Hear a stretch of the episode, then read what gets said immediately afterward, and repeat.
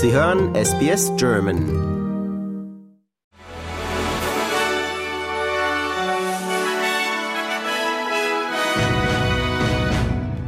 Sie hören den SBS German Newsflash an diesem Freitag, den 18. August. Mein Name ist Wolfgang Müller.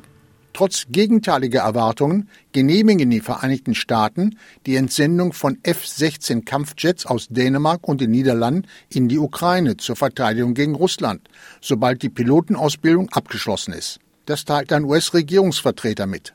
Die Ukraine erhält auch zwei weitere Iris-T-Luftabwehrsysteme aus Deutschland.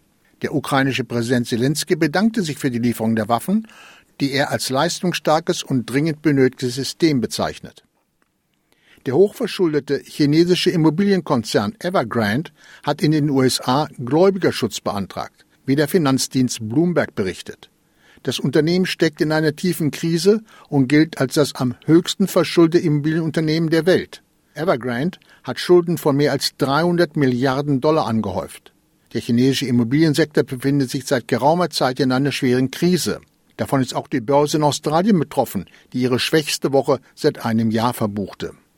Prime Minister Albanese kämpft auf dem Parteitag seiner Labour Party gegen eine parteiinterne Opposition, die gegen die Anschaffung von atomgetriebenen U-Booten agiert. Albanese befürwortet eine enge Bindung an die USA und sagt, diese Position vertrage sich mit den Werten der Labour Party. Verteidigungsminister Mars unterstützt Albanese, gibt aber zu, dass schon allein das Wort nuklear viele Australier beängstige. US-Präsident Joe Biden empfängt angesichts zunehmender Spannung im Indopazifik Japans Regierungschef und den südkoreanischen Präsidenten zu einem Gipfeltreffen in Camp David. Die US-Regierung bezeichnet das Treffen als historisch. Es ist außerdem das erste Mal, dass Biden Camp David für einen Gipfel nutzt. In Russland ist ein US-Bürger wegen Spionageverdachts festgenommen worden. Er habe sich schuldig bekannt, melden die russischen Medien. Der Fall sei offiziell als geheim eingestuft. Bei dem Mann soll es sich aber um den in Russland geborenen Gene Spector handeln, der bereits im vergangenen Jahr wegen Korruption verurteilt wurde.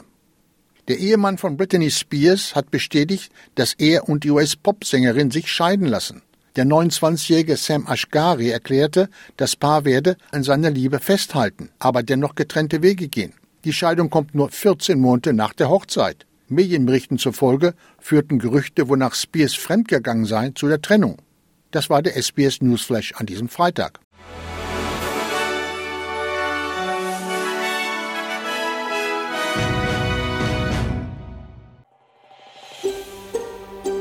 Lust auf weitere Interviews und Geschichten?